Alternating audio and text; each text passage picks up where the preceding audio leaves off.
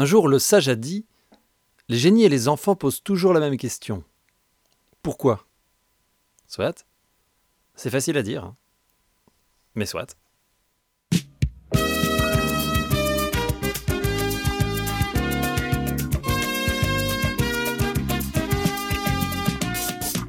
Bonjour et bienvenue dans Facile à dire, le podcast qui raconte les tout petits aux tout grands. Je suis Vier et je vous embarque aujourd'hui dans la brumeuse et savoureuse traversée des connaissances polymorphes d'esprits assoiffés de savoir que sont ceux de nos enfants. Bah oui, parce que c'est quoi C'est pourquoi?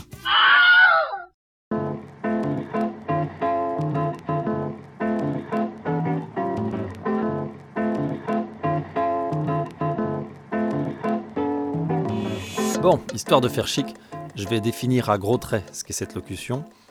Pourquoi est une contraction de la préposition pour, venant du bas latin por et du latin classique pro, et du pronom interrogatif ou exclamatif quo, issu, mais faut-il encore le préciser, du latin quid? Oui, comme le nom du gros livre de l'avant Internet, qui, dans ma famille en tout cas, servait principalement à retrouver l'âge de Catherine Deneuve. Pourquoi signifie donc la recherche d'un but, de la raison d'être d'une chose ou d'une autre? La question qu'on peut se poser, c'est pourquoi c'est pourquoi se retrouve et se bouscule dans la bouche des enfants? Je ne vais pas définir ce qu'est un enfant. Non, non, je ne vais pas le faire. Je vais simplement me permettre de rappeler que nous faisons face à un être peu vieux, voire très jeune, et même spécialement neuf. Donc la chose enfant est joyeusement vide de connaissances sur son environnement. Au début de sa vie, sa conscience du monde qui l'entoure est très limitée. En plus, son entourage répond à tous ses besoins presque immédiatement. J'ai soif, je le signale, boum, je me retrouve avec de la flotte ou du lait dans le bec. J'ai rarement le temps d'avoir chaud ou froid, on m'habille en conséquence sans que j'ai vraiment à y penser. Bref, les rapports de cause à effet s'imposent à lui. Et puis voilà Tipa que bébé bouge, se déplace, marche. Le monde s'agrandit et les nouvelles rencontres peuplent ses chemins tout frais. La machine à curiosité va alors se mettre en marche. Et les premiers pourquoi vont pointer leur nez. Tout commence généralement avec un doigt. Un jour je regretterai cette phrase.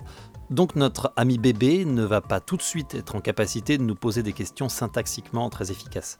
Il va se contenter d'un index tendu et souvent d'un O. Généralement, l'adulte émerveillé s'empresse de trouver un sens à ce pointage. Ainsi nous commençons à définir le monde à partir de ce que l'enfant nous semblera avoir interrogé. Et le temps passant, passant, passant, beaucoup de choses changeant, on finit par faire un bilan calmement. Bébé marche donc, et puis bébé commence à rudement bien parler. Son univers s'est élargi, ses questionnements aussi. Il est maintenant capable de les exprimer dans la langue de Molière ou de Patrick Bosso, hein, selon son accent. Et il ne va pas s'en priver.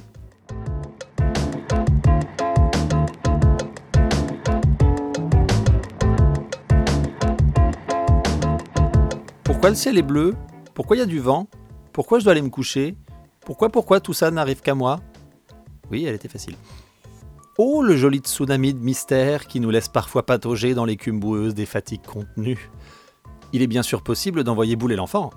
Enfin, quand je dis que c'est possible, j'entends que c'est une action réalisable dans les limites de notre monde et de ses lois physiques.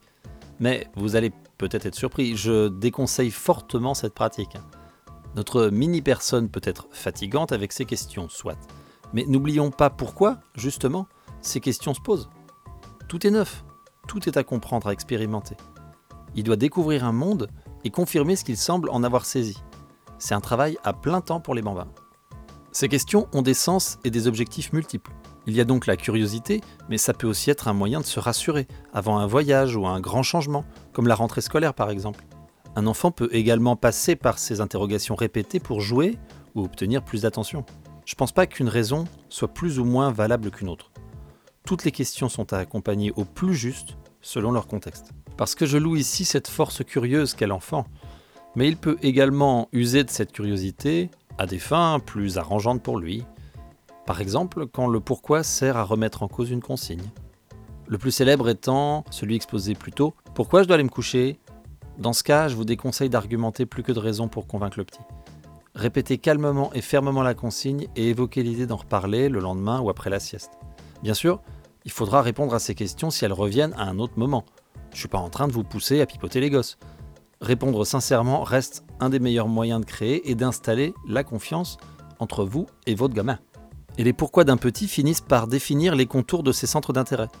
C'est tellement formidable et passionnant de voir leur personnalité s'affirmer, Être attentif à ses goûts naissants, c'est aussi apprendre à mieux connaître l'enfant.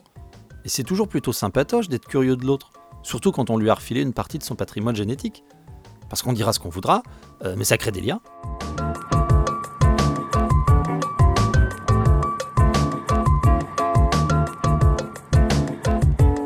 Alors c'est bien chouette toutes ces questions, mais comment en faire des réponses? Avant tout, si réponse il y a, elle doit être vraie. Un enfant saura chercher ses réponses tout autour de lui. Si vous lui racontez des cracks, il y a des chances qu'il s'en rende compte. Et ça pour la confiance, c'est pas toujours cool top. Une information vraie soit, mais avec vos mots. Des phrases plutôt courtes et simples. De votre point de vue, votre réponse peut vous sembler incomplète. Mais cela peut être suffisant pour l'enfant. Tout dépend de son âge, de là où il en est de sa compréhension du monde. Si vous ignorez la réponse, déjà vous me décevez beaucoup, mais alors admettez-le. Tout simplement. Vous pouvez inviter l'enfant à poser la question à une autre personne ou chercher la réponse avec lui. C'est le moment de lui montrer que même les adultes continuent d'apprendre comme lui. Pour les sujets vous rendant mal à l'aise, comme souvent la sexualité, la mort ou ce que des iguales appellent des vêtements, n'hésitez pas à vous servir de livres. Les histoires, les images permettent souvent d'installer une distance entre le fond d'un sujet et sa perception.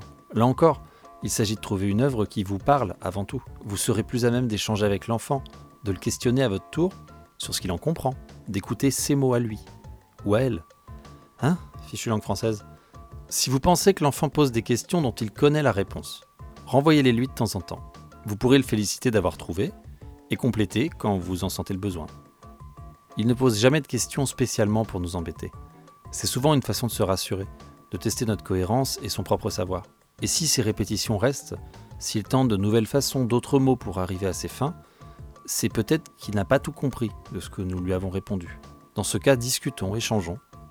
Et en passant, ça marche aussi pour quand on est qu'entre grands. Hein, je vous ai fait un clin d'œil, mais vous n'avez pas dû le voir. Et enfin, mais ça n'est pas rien, quand nous n'avons pas envie de répondre. Non, on ne leur fait pas un par la main. Non, on ne leur propose pas d'aller voir là-bas si on y est, parce que ce sont des êtres crédules qui risqueraient bien d'y aller. Non, dans ce cas-là, on garde son calme, et on peut exprimer par exemple que ces questions sont excellentes, mais que notre tête est un peu trop fatiguée pour y répondre pour le moment. Je ne vous promets pas une réussite de 100%, mais même si ça ne doit fonctionner qu'une fois sur deux, c'est déjà une victoire.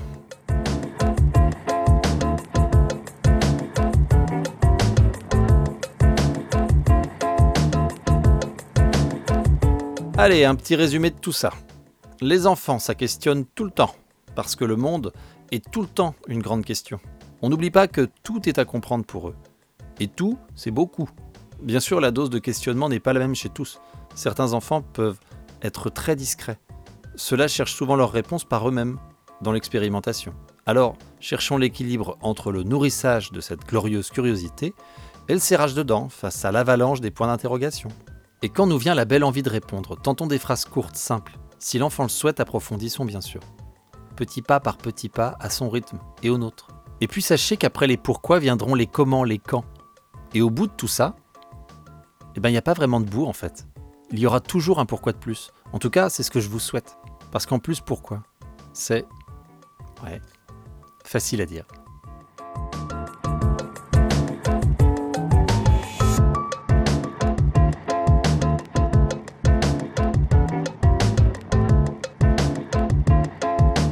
Alors vous êtes arrivé au bout de cet épisode, félicitations. Vous allez avoir le droit au moment des remerciements. Alors les remerciements, il faut savoir que c'est ce qui me prend parfois le plus de temps à enregistrer, euh, puisque c'est la seule partie qui n'est pas écrite et que mon improvisation et ma pudeur euh, me font bafouiller euh, comme un truc qui bafouille. Voilà, ça ressemble à ça, par exemple, mes échecs Voilà, ce bide-là, je vais le garder hein, pour que vous vous rendiez bien compte. Je vais continuer avec un petit point euh, réseaux sociaux et euh, pouvoir tentaculaire hein, de facile à dire, puisque euh, nous sommes présents sur toutes les plateformes existantes, hein, sauf sur Marmiton, je crois. Et encore, je devrais essayer de tenter d'y ajouter une recette de purée, si j'avais le, le temps. Mais pour le moment, on peut se retrouver alors sur Ocha, bien sûr, merci à eux, sur iTunes. Où vous pouvez vous abonner et lâcher des commentaires pour euh, que je vois un peu ce que vous pensez. Je vais continuer avec cet accent, même si c'est insupportable. Il y a Twitter, à dire facile. Il y a Instagram, facile à dire, hein, puisque facile à dire était pris. Voilà, des fois faut faire avec. Et il y a également euh, le mail facile à dire à gmail.com. Voilà, vous n'avez plus aucune excuse si ce n'est euh, ne pas en avoir l'envie. Ce qui est en fait la plus grande des excuses pour ne pas venir faire un petit coucou, euh, dire ce que vous en pensez, quelle que soit la façon dont vous le pensez, donner des idées de sujets, donner des idées de décoration, des idées euh, recettes, des idées improvisation, hein, ce qui m'arrangerait vraiment beaucoup. Allez, je garde ça tel quel et je vous fais un grand, un beau, un magnifique ciao